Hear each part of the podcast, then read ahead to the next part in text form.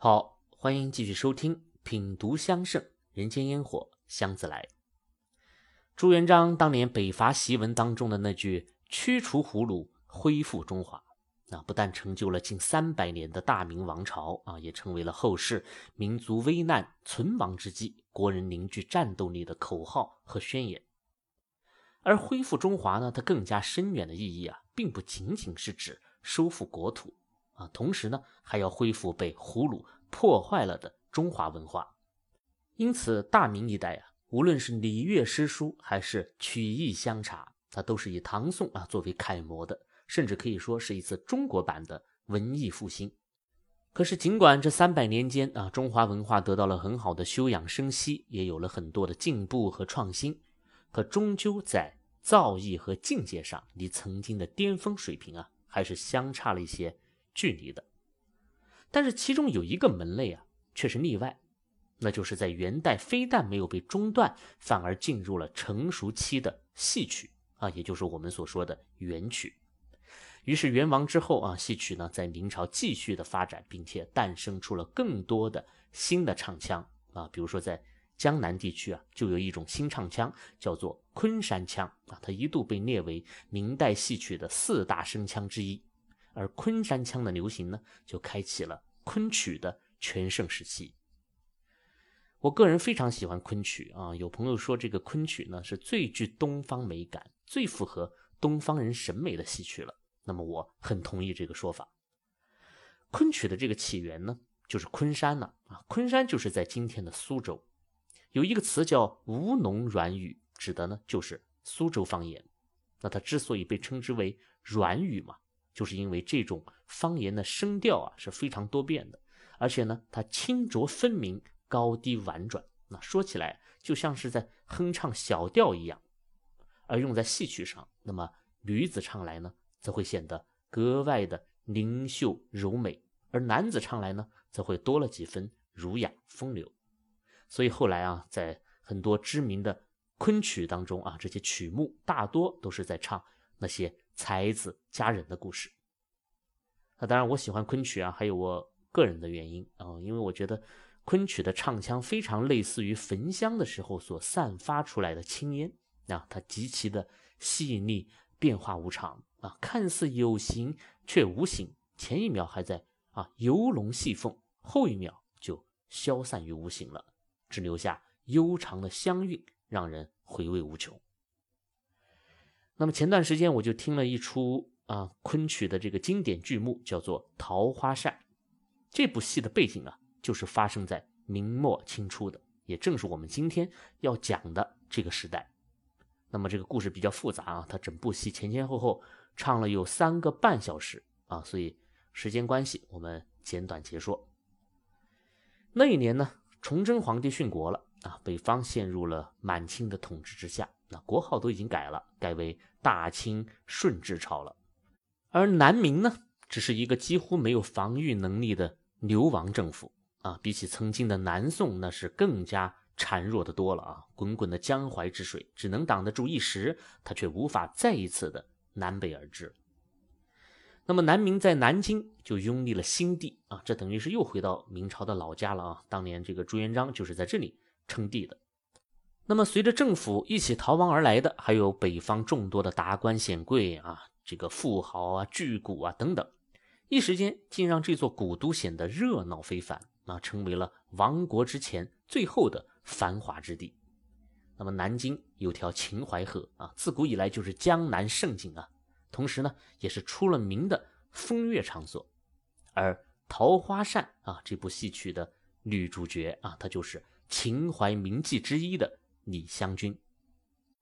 古代的妓女呢，大体上分为两种，一种是娼妓啊，这个跟今天的意思是一样的。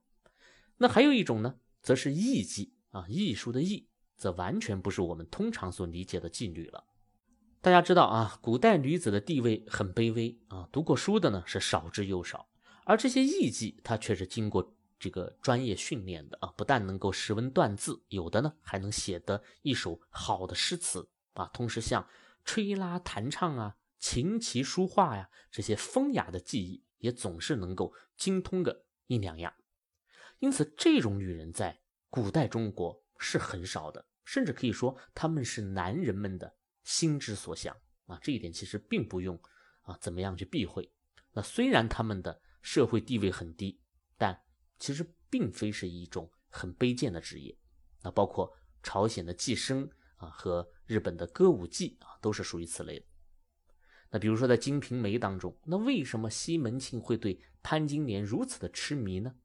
那当然，潘金莲的美貌固然是不错嘛，可更胜一筹的是潘金莲，她不但弹得一手好的琵琶，啊，她还能写得一首好的诗词，啊，尽管那个诗词里面尽是奴家长啊，奴家短的，这两首的技艺就足以让他木秀于林了。那再比如说宋徽宗，那后宫三千佳丽又如何呢？还不是败在了李师师的石榴裙下呀，所以可见艺妓的魅力有多么的难以抵挡。李香君啊，就是秦淮河艺妓当中的佼佼者了啊，爱慕追求之人是数不胜数。但有那么一天呢，他就碰上了他的命中桃花啊，那是一位从北方来的青年才俊，名叫侯方域。这个侯方域的背景很复杂啊，我们不去细说了。总之是个大才子，而且。满怀政治抱负，善写一些针砭时事啊，这个激昂澎湃的这个文章。那么这种类型的青年呢，在天下大乱的时候，往往是最受女孩子欢迎的啊。这就跟后来上海滩的那些富家女啊，为什么总是对革命青年一见钟情呢？啊，就是因为他们越是叛逆，就越显得热血啊；越是与当下的腐朽格格不入，就越是能对未来的理解入木三分。那么侯方域是逃难而来的，他囊中羞涩啊，不但没办法替李香君赎身了啊，就连拿得出手的这个定情信物也没有。那么焦急万分之间，李香君就说了：“哎，你手里的这柄折扇就挺好的，干脆你在扇面上题一首诗，啊，便是最好的定情之物了。”那当时正值初春啊，这个青楼周围啊是桃花绽放。于是侯方域就在扇面上即兴写下了一首诗文。他写道：“夹道朱楼一径霞，王孙争玉复平车。清溪尽种新一树，不及春风桃李花。”李香君闻之大爱。然而不久，灾祸即至啊！侯方域呢被奸人陷害，被迫离开了南京。那热恋当中两个人也是生生的分离了。而留在南京的李香君则被权臣逼婚，可是他誓死不从啊，非常的忠贞不渝。那无奈之下，只得一头撞向筑墙去寻死。结果鲜血啊，就溅在了那柄定情的折扇上，染得这素白的扇面呢是点点殷红。恰好此时啊，李香君呢也打听到了侯方域的这个下落。侯方域呢在千里之外的城市有了音讯。于是呢，他就叫来了身边的老仆，让老仆啊连夜出发，一定要找到侯方域，唤他归来。而情急之下呢，也没有别的物件可以做信物了，于是呢，就把这定情的折扇给拿了出来。李香君取出笔墨，在血迹之中勾勒出了桃树、桃枝啊，让那些鲜血变成了朵朵怒放的桃花。那么这一下，诗文定情扇就变成了一柄血色桃花扇了。只可惜，故事的结局依然是个悲剧啊！当侯方域看到了扇子的时候，是泣不成声啊。可惜，却无奈于战火的阻隔，两人还是不得相见。最后，他怀抱着思念，便郁郁而终了。而李香君呢？有人说他出家为尼，也有人说他追随侯方域而去了。总之是生死茫茫，不得而知。这就是桃花扇的结局，在昆曲柔美的唱腔之中，桃花漫天。泪水横飞。那么李香君的故事已然是如此的凄美了。可是他在秦淮名妓当中啊，还不是最有名的一个。啊，当时有一个排行榜，被称为秦淮八艳。那李香君呢，只是其中之一。我们方才说了啊，艺妓呢已经是才情难得的佳人了。那么要在艺妓当中又选出名列八强的，那可想而知，那该需要何种的素质和条件呢？哎，我给大家总结了一下啊，大约有四点。那首先当然是美貌，艳绝天下，这是最基本的。那虽然听起来很俗气啊，但终究它是个硬道理。其次是才华，但是普通的诗文断字啊，写写小诗，这些都已经不足为奇了。必须要能写出那些流传青史的作品，方能入围。其三，要有故事。这个故事啊，还不能是那些家长里短的闲事儿，而是值得坊间流传的故事，又或是那些情系家国天下的传奇。那么，其四就是要有气节，气节也很重要啊，她不能是那种商女不知亡国恨啊，隔江犹唱后庭花的女人。而是那些需要具有巾帼不让须眉啊，义薄云天的非凡气度的那些女人。那么以上四点，最起码要占其三。比如说啊，秦淮八艳当中位列第一的叫柳如是，他的原名呢叫柳隐啊，因为喜欢辛弃疾的那首词啊，“我见青山多妩媚，料青山见我应如是”，故而改名。这个柳如是的前半生是命运多舛。啊他很小就这个流落青楼了啊！十三岁的时候呢，被一个老翁买去做妾，然而呢，却又受到其妻妾的妒忌，在老翁的死后啊，就被逐出家门，又重新归了青楼。十六岁的时候呢，遇到了大才子陈子龙啊，两个人是情投意合，互生爱慕。只可惜又再次受到了陈子龙妻子的强烈反对啊，不得不生生分离。而陈子龙呢？也在后来的抗清起义当中投水殉国了。那么这段沉痛的经历呢，给了柳如是很大的打击啊！在相当长的一段时间里啊，他都对爱情失了信心。而陈子龙带给他的这段记忆啊，也在后来的岁月当中让他屡屡的触景生情。比如说，他就填了一首词啊，叫做《清明池咏寒柳》，啊，也是我个人认为啊，在他诸多的作品当中十分优秀的一篇。这首词是这样填的：有唱寒潮，无情残照，正是萧萧南浦。更吹起双条孤影，还记得旧时飞去。况晚来，烟浪斜阳，见行客特地受邀如舞。总有一种凄凉，十分憔悴，尚有烟台佳句。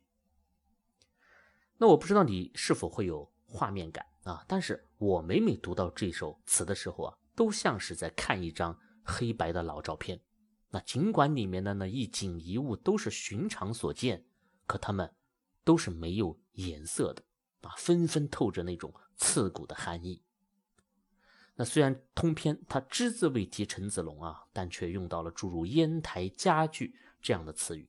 啊，这个烟台呢，其实就是战国时期燕昭王所筑的招贤台了啊。天下名士曾经是慕名而来为燕国出谋划策的，而彼时的柳如是呢，也曾是女扮男装，在松江啊，与乱世当中的那些才子们一起吟诗作赋，纵谈天下时事。那也就是在那里，他认识了陈子龙。所以，仅凭这一点啊，我们就可以看出柳如是的这个。文笔的功力之深了，他没有去用那些那诸如愁啊、恨呐、相思啊这些俗气的字眼，而是很自然的用一个典故啊来让往事历历在目了。那么，终于啊，在她二十三岁的时候呢，她嫁给了一位值得托付她后半生的男人。那尽管依然是一位年近花甲的老翁了啊，但所幸这次的老翁啊是不畏世俗的。而柳如是，她之所以能够居于秦淮八艳之首，也与这位老翁有着莫大的关系。他就是明末的文坛巨匠啊，东林党的领袖钱谦益。钱谦益呢，身为明朝大员啊，地位相当显赫，可他却要光明正大的迎娶一个青楼女子，这一时间啊，让朝野哗然。可是钱谦益对柳如是的爱却是至真至切的。他不但没有被流言所动，还在家中啊处处维护柳如是的地位，并在原配死后将柳如是扶为正室。因此啊，原本这是一桩啊可笑的风流韵事，却硬是让钱谦益给扭转成了一段爱情佳话。那当然也让受尽磨难的柳如是终于是体验到了幸福啊，他沉浸在了前所未有的温暖之中了。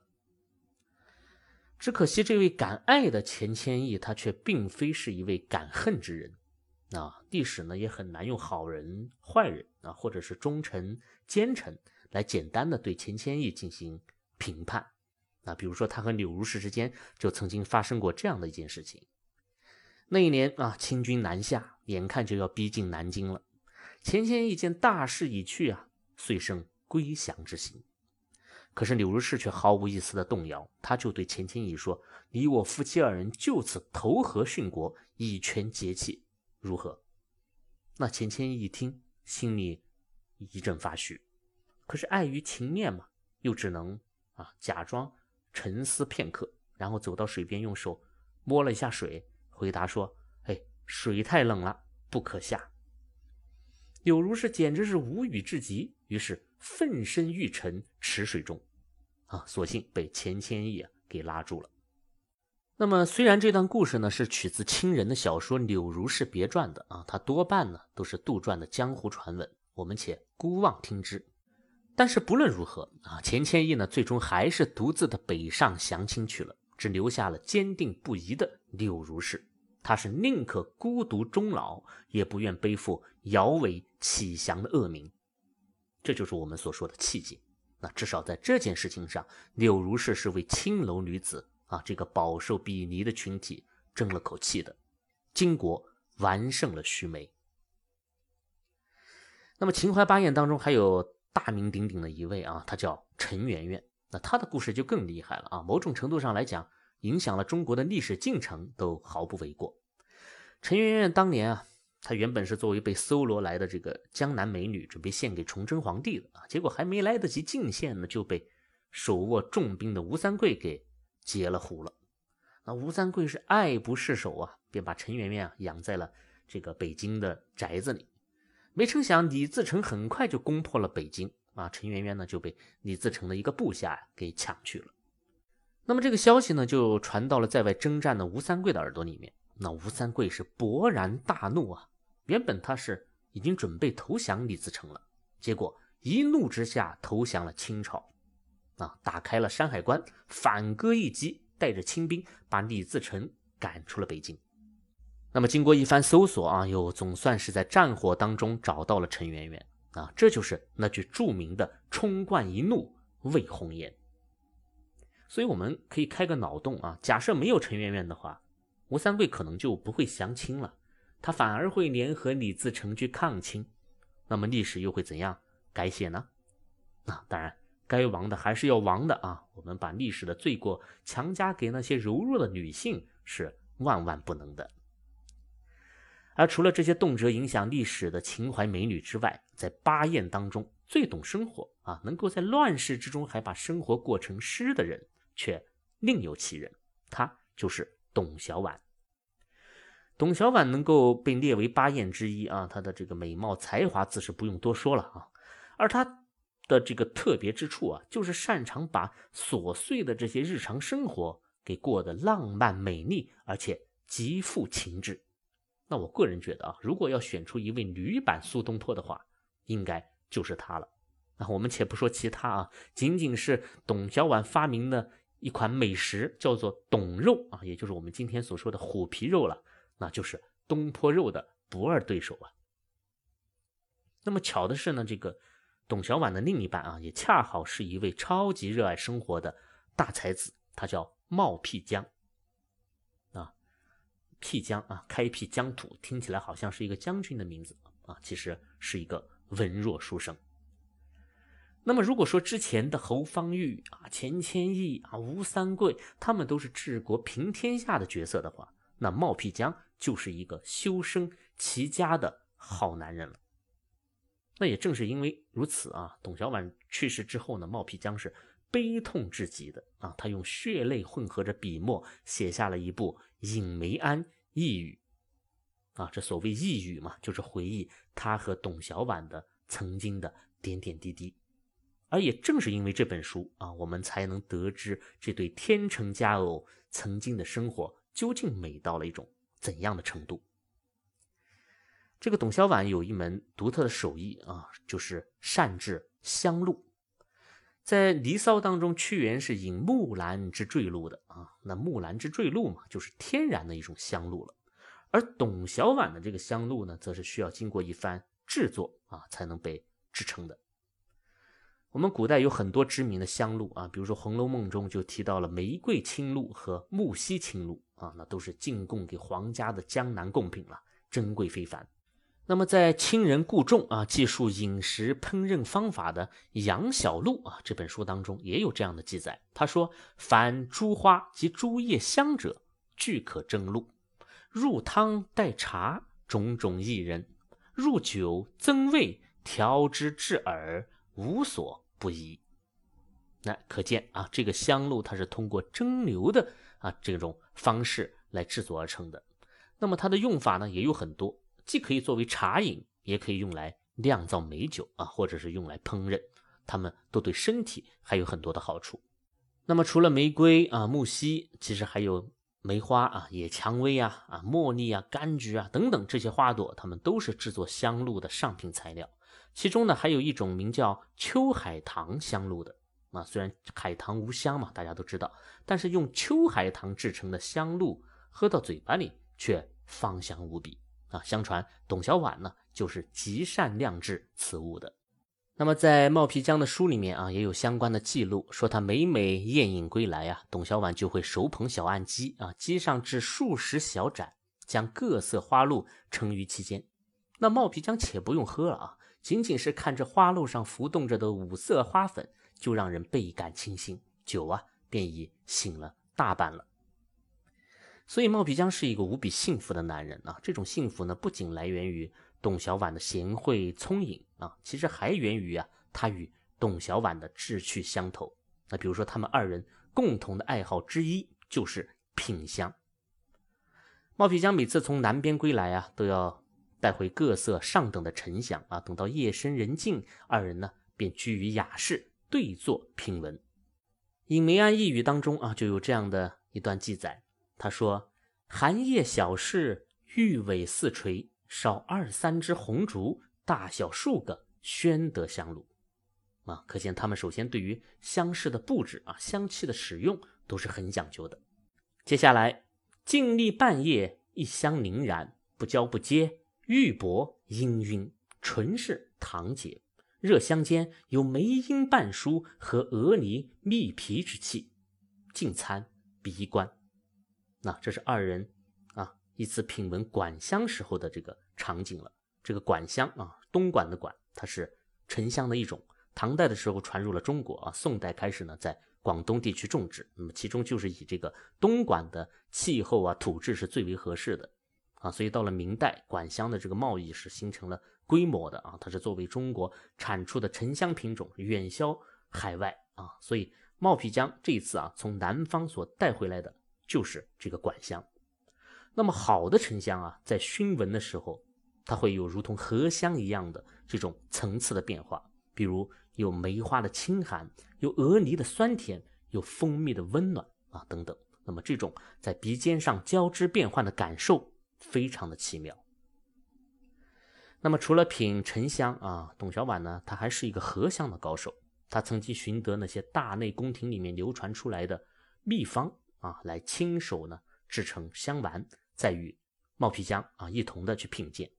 那在《尹梅庵一语》当中呢，也有关于他们品香方式的一些记录啊。他们说，细剥活灰一寸，灰上隔沙选香蒸制。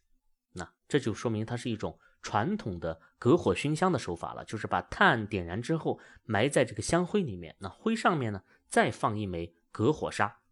那这里的隔火砂是指的一块这个粗陶片了啊。冒皮江呢就曾经把砂锅底呀给打磨成片状来用于隔火，然后将香品置于其上，让其受到热熏。那么这种熏香的方法，一来没有烟火气，二来呢它的香气是缓慢的啊，是循序渐进的，所以。就更加富有层次感了。只可惜啊，董小宛呢不久就病逝了，年仅二十八岁。而最痛苦的人就是冒皮江了，所以他在呓语当中悲叹道：“今人与香气俱散矣，安得返魂一粒，栖于幽房囧室中也？”那么这就是明末清初那个夹缝中的时代。它充满了江山破碎的悲怆，又有着无比动人的情怀。我们透过这些香艳美人的一颦一笑啊，能感受到整个中华文化的精魂无处不在，而中国香的气韵呢，也依然在各个美好的角落里蔓延流传。那么这一讲啊，最后呢，就以我所写的一首叫做《桃花扇》的小诗来作为结束吧，请君共赏。秦淮河的波光似繁星闪烁。灯火深处飘然一叶轻舟，你怀抱琵琶孤立舟头，将吴侬软语轻轻吟诵。初见你的眸如深邃夜空，心眼含悲，流落几许哀愁。我痴痴遥望，斐然心动，把一阙素扇寄情相送。金陵城的街头有你侬我侬。十里红妆摇曳，情深意重。你凤冠霞帔，美若神明，用一方红绸潜藏笑容。梦破碎的时刻，向命运捉弄，权贵逼婚，你却誓死不从。你撞向南墙，血溅素扇，那一抹殷红，如桃花重重。含冤的监牢里，我泪眼朦胧，纸扇轻摇，凝望。漫天花雾，我孑然一身，翘首以盼，带来是桃花开处，欢喜相逢。好，这期节目就到这里，谢谢你的收听，我是见闻香堂青花家子，我们下期再见。